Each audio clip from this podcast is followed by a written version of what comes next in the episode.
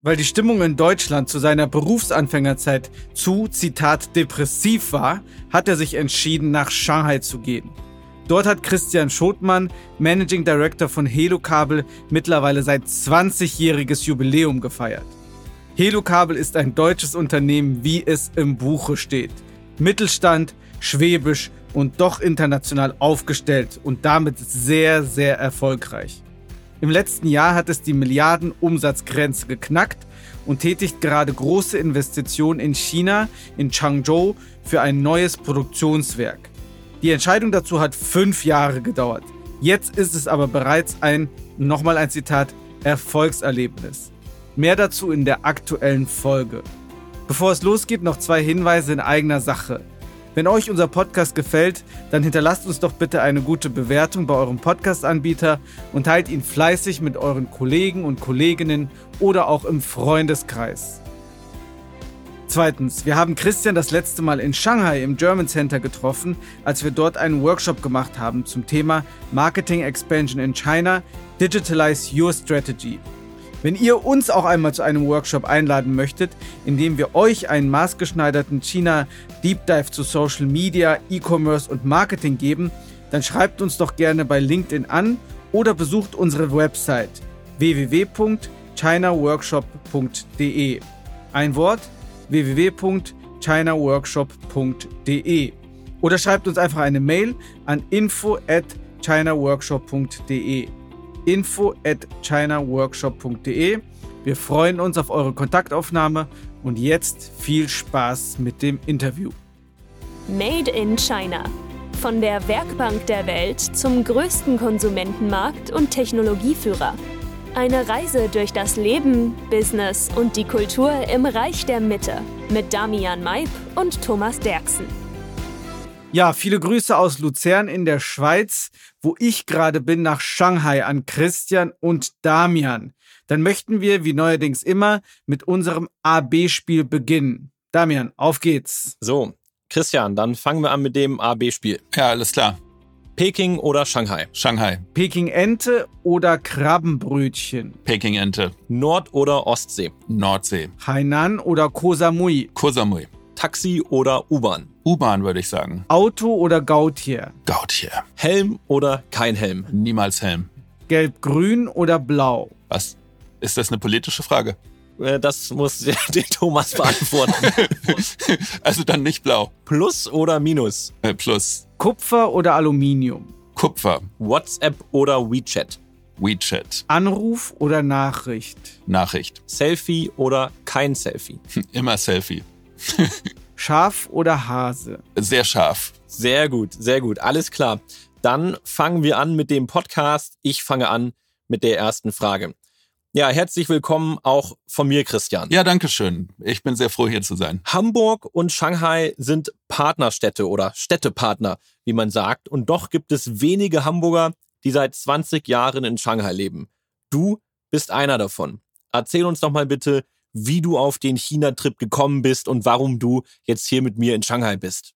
Ja, äh, ich kenne noch ein oder zwei Hamburger, die auch schon länger hier sind, aber das stimmt schon, so viele sind es nicht. Also meine Origin Story, wenn du so willst. Ich habe dann 91 Abi gemacht, das war sehr stark geprägt von der deutschen Wiedervereinigung, der eiserne Vorhang gefallen und ich war eigentlich die ganze Zeit sehr neugierig auf all diese Länder, die uns plötzlich zugänglich waren, wo wir vorher nicht hin konnten. Ich habe dann ziemlich lang studiert, habe Soziologieabschluss gemacht und 2000, 2001 angefangen zu arbeiten. Das war in Deutschland keine sehr gute Zeit. Das war die Zeit, wo die äh, Dotcom-Blase geplatzt ist. Ich weiß nicht, ob äh, ihr beiden das erinnert. Ihr wart da vielleicht noch etwas jung. Ich war in einer Werbeagentur und das war äh, alles sehr anstrengend. Es hatte keiner Budget für irgendwelche Projekte. Generell sehr depressive Zeit wirtschaftlich in Deutschland. Und dann habe ich 2002 Freunde in Shanghai besucht, im German Center. Und äh, die haben da, da auch gearbeitet. Und das war ein so extremer Kontrast, super Aufbruchstimmung. Man hatte echt den äh, Eindruck, alles Mögliche läuft. Das hat mich total fasziniert. Ich habe dann gedacht, okay, habe nicht viel zu verlieren in Deutschland. Ich war Single, ich habe noch in einer WG gewohnt aus der Uni-Zeit und habe einfach mal probiert hier äh, zu leben, habe ein Praktikum gemacht und äh, bin dann eigentlich nie wieder zurück nach Deutschland gegangen. Es hat mich hier echt fasziniert. Sehr schön. Und dann bleibt man auch mal so eben 20 Jahre in Shanghai hängen. Wie sieht denn dein typischer Arbeitsalltag aus, Christian? Wenn deine deutschen Kollegen ins Büro kommen, dann sind die Chinesen schon fast im Feierabend. Bräuchte man da als Managing Director nicht eigentlich mehr als 24 Stunden am Tag? Ja, die brauche ich Gott sei Dank nicht.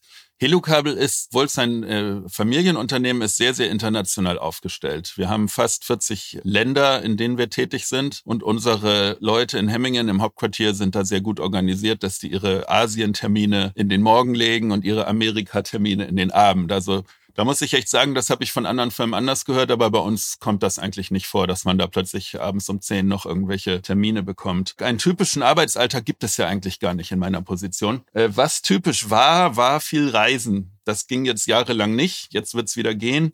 Ich bin also durchaus sehr, sehr viel bei Kunden und bei Lieferanten. Ansonsten muss ich sagen, ich bin äh, sehr glücklich. Ich habe ein sehr starkes lokales Management-Team aufgebaut.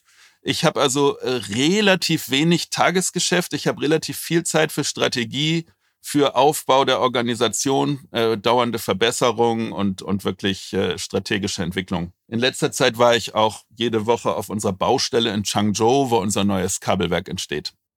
Sehr schön. Auch darüber werden wir gleich wahrscheinlich noch mehr sprechen. Changzhou. Und Helu Kabel ist ja im Vergleich zu manch anderen deutschen mittelständischen Unternehmen noch recht jung aber nicht minder erfolgreich. Du hast ja auch schon gesagt, ihr seid in mehr als 40 Länder vertreten, international aufgestellt. Wie erklärst du dir den Erfolg? Helukabel ist äh, gegründet in äh, 1978, wenn ich das recht entsinne. Insofern ja, relativ jung, jünger als ich. Helukabel ist sehr, sehr vertriebsgetrieben. Viele deutsche Unternehmen haben ja diese technische Geschichte, die haben irgendwann mal was Tolles erfunden. Helukabel ist tatsächlich aus dem Vertrieb heraus entstanden. Unser Gründer Helmut Luksch, daher der Name Helukabel, Helmut Luksch, ist ein Vertriebsmann. Ein ganz, ganz starker Vertriebsmann der hat sich selbstständig gemacht mit dem Kabelhandel, hat äh, Kunden mitgenommen und aufgebaut und war seit der Gründung extrem aggressiv am Markt. Äh, sehr, sehr sparsam, schwäbischer Mittelstand und gleichzeitig extrem vertriebsgetrieben und hat also ein unglaubliches Wachstum hingelegt in den Anfangsjahren. Jetzt haben wir einen Generationswechsel in der Firma. Marc Luksch, Helmut Luksch Sohn, ist seit einigen Jahren die Führungsperson in der Firma. Ähm, wir haben die Milliarde erreicht letztes Jahr. Also das ist inzwischen wirklich kein ganz kleines Unternehmen mehr. Und Marc ist jetzt also dabei, die Firma wirklich umzubauen in eine wesentlich professionellere und ja, teilweise konzernmäßige Struktur. Also da werden mehr Zentralfunktionen eingerichtet, Dinge werden professionalisiert. Helukabel ist aber trotzdem, ich glaube, das ist unser, unsere größte Stärke, extrem dezentral. Helukabel bedeutet viel Eigenverantwortung, äh, sehr, sehr wenig Top-Down. Also in allen Positionen haben die Leute sehr viel Verantwortung und sehr viel Gestaltungsmöglichkeiten. Wir sind da sehr hands-on.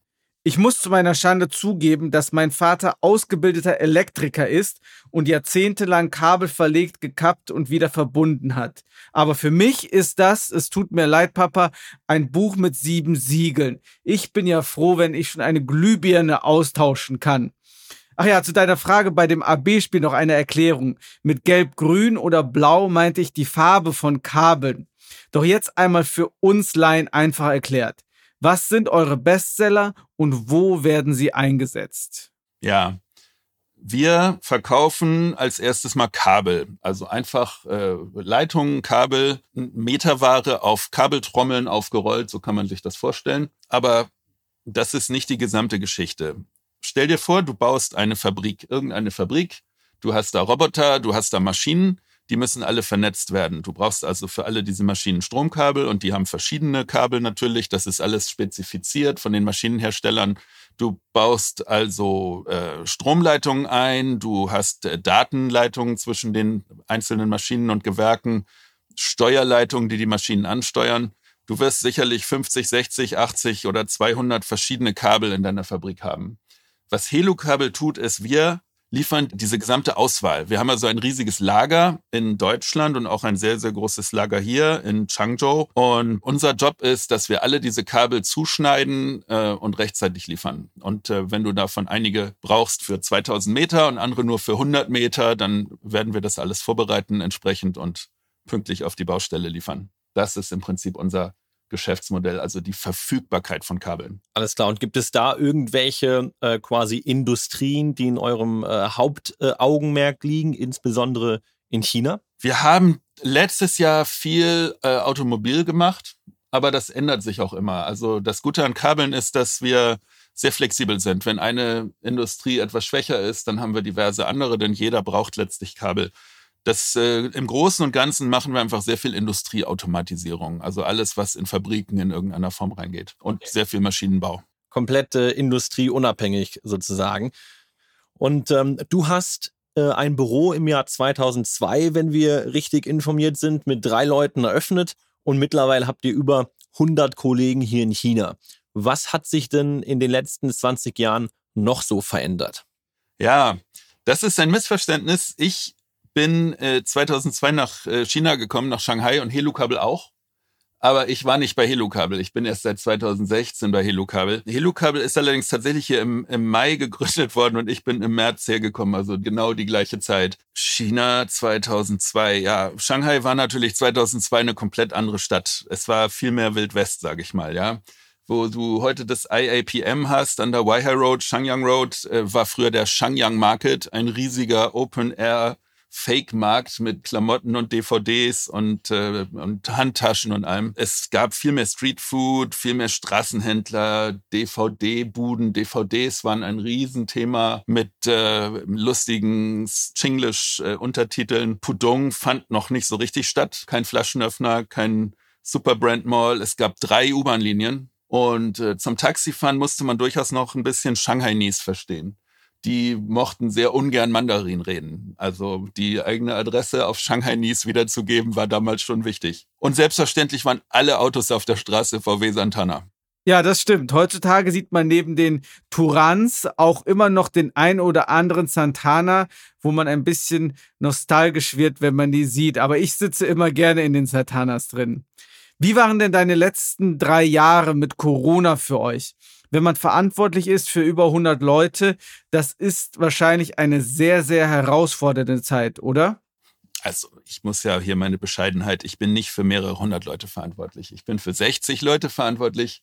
Und dann haben wir noch eine Fabrik, die, die dann nochmal so 40, 50 hat, wo aber ein anderer Geschäftsführer sitzt. Aber ja, die Verantwortung habe ich stärker gespürt in diesen drei Jahren, denn man ist plötzlich nicht nur fürs äh, betriebliche Ergebnis verantwortlich, sondern auch für die, für das Wohlergehen der, der Kollegen, ja. Wir haben das Team über ganz China verstreut. Und die Situation hat sich ja überall ganz unterschiedlich entwickelt. 2020 hatten wir diesen verrückten Wuhan-Lockdown, wo die Leute auch wirklich Probleme hatten mit Lebensmittelversorgung und allem. Dann den Shanghai-Lockdown hier, da saß ich ja selber drin. Da haben wir teilweise auch gesehen, dass wir Lebensmittel an die Kollegen schicken und solche Dinge. Jetzt dieses Jahr, während wir in Shanghai ja wieder so halbwegs frei waren, war dann Zhengzhou drei Monate im Lockdown. Das hat man hier gar nicht so, so verfolgt, aber dass diese Foxconn-Arbeiter da protestiert haben, das lag daran, dass die drei Monate Lockdown haben. Ich habe einen neuen Verkäufer eingestellt in Zhengzhou und habe den noch nie gesehen bis letzten Monat, weil der drei Monate eingesperrt war. Also das war schon ziemlich, ziemlich krass. Meine Marketingmanagerin hier in Shanghai war äh, mit ihrem Kind im Fangzang. Da haben wir uns natürlich auch Sorgen gemacht. Äh, die kam aber Gott sei Dank nach einer Woche wieder raus. Also ja, das war schon eine, eine ganz andere Herausforderung. Aber ähm, positiv muss ich sagen, wir haben das alle gut überstanden. Alle Mitarbeiter sind in Ordnung. Es ist jetzt auch bei dem Ausbruch sind fast alle krank geworden, sind auch fast alle, nein, nicht alle, fast alle, sondern alle wieder gesund geworden. Es war keiner im Krankenhaus, keiner irgendwie an der Beatmung oder so. Und wir haben, auch das gehört dazu, das habe ich auch bei unserer Neujahrsfeier den Kollegen gesagt, wir haben ein gutes Ergebnis erzielt über die Zeit. Also alle drei Jahre haben wir unsere Ziele erreicht, haben wir unsere Umsatzziele, unsere Profitziele erreicht und wir haben dementsprechend als Arbeitgeber auch niemals äh, Gehälter gekürzt. Wir haben keine Mitarbeiter abgebaut. Ich sag mal, die Mitarbeiter haben ihren Job gemacht und wir haben als Arbeitgeber auch unser Versprechen eingehalten und da alle an Bord behalten über die gesamte Zeit. Also insgesamt äh, sehe ich da sehr zufrieden zurück. Das sind ja äh, positive Aussagen. Also herzlichen Glückwunsch äh, zu den erfolgreichen äh, auch oder zu der erfolgreichen Zeit in den, in den herausfordernden drei Jahren. Und wenn gerade mal nicht Corona ist, gibt es ja ohnehin schon einige Herausforderungen, die man immer äh, wieder im Arbeitsalltag bewältigen muss. Sei es das Managen eines äh, chinesischen Teams, die Kommunikation mit dem Headquarter in Deutschland etc. Was sind denn für dich äh, die größten Herausforderungen im Arbeitsalltag? Wir sind hier in China auch, seit ich bei Helokabel angefangen habe, sehr, sehr stark am Wachsen. Ich arbeite sehr eng natürlich mit meinem Vertriebsleiter zusammen und wir haben eine gute Aufteilung. Er sorgt für die Aufträge und äh, dadurch wachsen wir und ich äh, bin hauptsächlich damit beschäftigt, die gesamte Organisation mitwachsen zu lassen mit diesem Umsatz. Also Investments heißt das, Personal muss äh, mitwachsen, IT-Lösungen müssen mitwachsen, Prozesse müssen mitwachsen wir waren, als ich hier angefangen habe, noch sehr, sehr hands-on. Da waren noch viele Dinge, also, also händisch notiert äh, und zwischen Abteilungen hin und her gegeben. Das kann man machen, wenn man äh, mit 20 Leuten im Büro ist. Mit 40 ist das irgendwann nicht mehr machbar. Also dieses Wachstum zu organisieren die ganze Zeit äh, und konstante Verbesserung, das sehe ich als eine sehr, sehr große Herausforderung hier. Die anderen Dinge, die du sagst, selbstverständlich auch. Kommunikation mit dem Hauptquartier ist immer eine ganz, ganz wichtige Aufgabe. Ich habe es mir da auch zur Aufgabe gemacht, dass äh, die, äh, ja gerade die Geschäftsführerin in Deutschland meine Leute auch kennt. Also ich baue auch immer viele Bilder von einfach Gesichter von meinen Leuten in die Präsentation, damit die in Deutschland wirklich reden. Hier, das sind die Kollegen, von denen reden wir. Wir sind hier in China in derselben Firma. Wir hatten es in der Einleitung schon angesprochen. Ihr baut ja eine große Produktionsanlage in Changzhou. Was ist denn der Gedanke hinter dieser Investition? Ja, Changzhou ist eine sehr, sehr interessante Investition, ist ein äh, Erfolgserlebnis für uns hier, weil wir lange gebraucht haben, um dahin zu kommen, dass wir das jetzt realisieren können. Die Idee ist auf jeden Fall in China for China. Wir produzieren da im Wesentlichen für den chinesischen Markt und auch äh, für andere asiatische Länder. Es ist von der, ja, vom Gewicht und Wert der Kabel her ist es kein Geschäftsmodell, dass man das großartig nach Europa exportiert. Also es ist definitiv in China for China und äh, ein bisschen für Asien. Die Idee von Changzhou ist, es ist ein Kabelwerk. Es ist auch ein großes Logistikzentrum. Wir bauen da ein großes Hochregallager und bringen also unsere Logistik und äh, Fertigung äh, unter ein Dach, kann ich nicht sagen. Es sind zwei Dächer, weil äh, aus äh, Feuerschutzgründen man das äh, strikt trennen muss, aber auf ein Grundstück. Es kommt da auch hin eine recht große ähm, RD-Geschichte und auch Kabelkonfektion. Das heißt, Kabel werden zugeschnitten, Stecker angebaut, solche Dinge. Wir haben damit endlich eine eigene Immobilie. Unsere bisherigen Immobilien sind alle gemietet und das ist insofern ein wirklich wichtiger Schritt für die weitere Lokalisation, um also in China zu wachsen.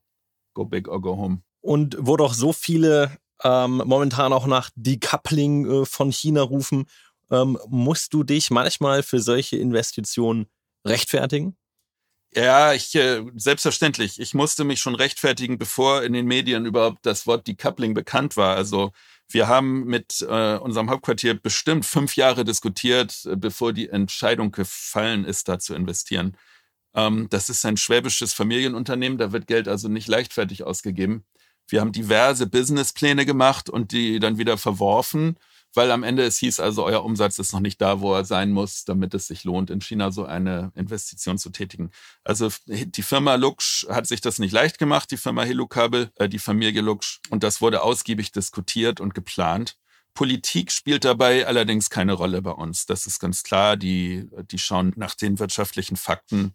Das ist äh, nicht abhängig von, ich sag mal, Befindlichkeiten oder politischen Diskussionen. Das hat bei uns keinen Einfluss auf die Strategie. Was wir natürlich schon tun, ist, wir sehen die Coupling auch im, im Sinne von, dass man Risiken anders einschätzt, Finanzierung vielleicht anders aufstellt und so. Jetzt interessiert uns noch, wie gut denn eure chinesische Konkurrenz ist. Darüber haben wir in diesem Podcast schon oft gesprochen, dass die chinesische Konkurrenz deutschen Unternehmen immer mehr Konkurrenz macht. Und wie kommt ihr als Helo-Kabel gegen diese chinesischen Competitor an? Ja, das ist eine sehr, sehr gute Frage. Die chinesische Konkurrenz ist da und sie wird jedes Jahr stärker. Das ist mal ganz klar. Die Kabel als solche sind äh, zu einem gewissen Teil austauschbar. Chinesische Hersteller haben inzwischen auch die VDE-Zertifikate, UL-Zertifikate. Solche Sachen sind kein Alleinstellungsmerkmal mehr. Die chinesischen Hersteller werden auch professioneller im Vertrieb, im Branding. Also äh, die kommen sicherlich näher ran. Unsere Kunden sind inzwischen auch übrigens zur Mehrzahl chinesisch. Wir haben tatsächlich inzwischen über 60 Prozent originär chinesische Kunden, also nicht mehr nur Niederlassungen von ausländischen Firmen hier. Wir sind also komplett hier im lokalen Markt tätig, äh, im guten und im schlechten Sinne. Dazu müssen wir definitiv unsere Lokalisierung stärken, also jetzt die, die Fertigung, ein großes lokales Lager, Supply Chain, lokalen Service. Ganz, ganz wichtig, äh, lokale technische Fähigkeiten. Man braucht grundsätzlich eine Antwortgeschwindigkeit zum Kunden in diesem Land, äh, wo es einfach unmöglich ist, mit sieben Stunden Zeitverzögerung Deutschland zu fragen. Also und den technischen Service und die technische Antwortfähigkeit lokal aufzubauen, Produktmanagement, das war mir sehr wichtig. Da sind wir auch sehr viel weitergekommen. Was wir für die Zukunft wollen, ist dem Kunden noch wesentlich mehr Mehrwert zu liefern. Und deshalb entwickeln wir uns jetzt hin von einem reinen Kabelhersteller zu einem Lösungsanbieter. Das klingt jetzt wie so Marketing, bla bla, aber es ist eine konkrete Geschichte. Also wir wollen äh, Konfektion äh, mehr machen. Das heißt also, man schneidet die Kabel, man beschriftet sie, man macht Stecker dran. Wir haben auch eine Firma zugekauft, EKD, die machen Schleppketten für Kabel. Das sind so Plastik- und Stahlketten, in denen Kabel bewegt werden an Maschinen. Wir haben eine Firma für Robotikzubehör. Und die Idee ist also, dass wir mehr und mehr ins, in die Richtung entwickeln, dass wir also diese Dinge als Gesamtpaket verkaufen, als Gesamtlösung. Wir nennen das Plug and Play, dass der Kunde also das alles aus einer Hand kriegt und am besten auch noch vor Ort montiert. Also mehr Mehrwert für den Kunden. Das sollte uns helfen, die Nase vorn zu behalten gegenüber den sowohl chinesischen als auch ausländischen Wettbewerbern. Sehr schön. Das ist eine gute Überleitung zu unserer ähm, beliebten Abschlussfrage, nämlich der, der langfristigen Planung. In China sind ja fünf Jahrespläne äh, sehr begehrt. Daher auch unsere Frage nach eurem Fünfjahresplan A für Hello-Kabel und B für dich persönlich. Ja, für Hello-Kabel, äh, wie gesagt, das geht in die Richtung Lösungsanbieter und dazu haben wir sehr, sehr, sehr viel Lokalisierung hier zu betreiben. Wir werden selbstverständlich diese lokale Fertigung da aufbauen. Sie muss äh, wettbewerbsfähige Lieferzeiten haben. Vier bis sechs Wochen Fertigung äh, macht der chinesische Markt. In Deutschland sind es eher 40 bis 60 Wochen. Das ist hier absolut unmöglich. Wir wollen lokale Entwicklung ausbauen, ein großes, äh, ich sag mal, gut kuratiertes Lager haben. Das ist eine Wissenschaft für sich, dass man weiß, was man in sein Lager tut und äh, dann auch verkauft. Kurze Lieferzeiten, vom Lager. Äh, wir wollen unsere Tochtermarken EKD und Robotech weiter lokalisieren. Das wird über die nächsten Jahre funktionieren und äh, noch mehr technisches Wissen auch hier in China aufbauen. Dabei sehe ich also, dass wir zwei Standorte, zwei starke Standorte behalten. Das ist Changzhou für die Fertigung und Konfektion und Shanghai für Produktmanagement und Sales. Und dann haben wir noch verschiedene Außenposten. Privat habe ich, wie wir ja schon mal besprochen haben, mein äh, Decoupling schon hinter mir. Mein Sohn wird in ein paar Jahren Abi machen, also in fünf Jahren ist es für mich spannend. Da kann sich noch alles Mögliche entwickeln. Ich bin da jetzt wieder relativ offen für Neues, würde ich mal sagen. Zu allen Schandtaten bereit. Vielen Dank an Christian für die spannenden Einblicke. Schöne Grüße auch an Damian nach Shanghai und wir freuen uns auf die nächste Folge des Made in China Podcasts. Bis dann. Bis zum nächsten Mal. Vielen Dank.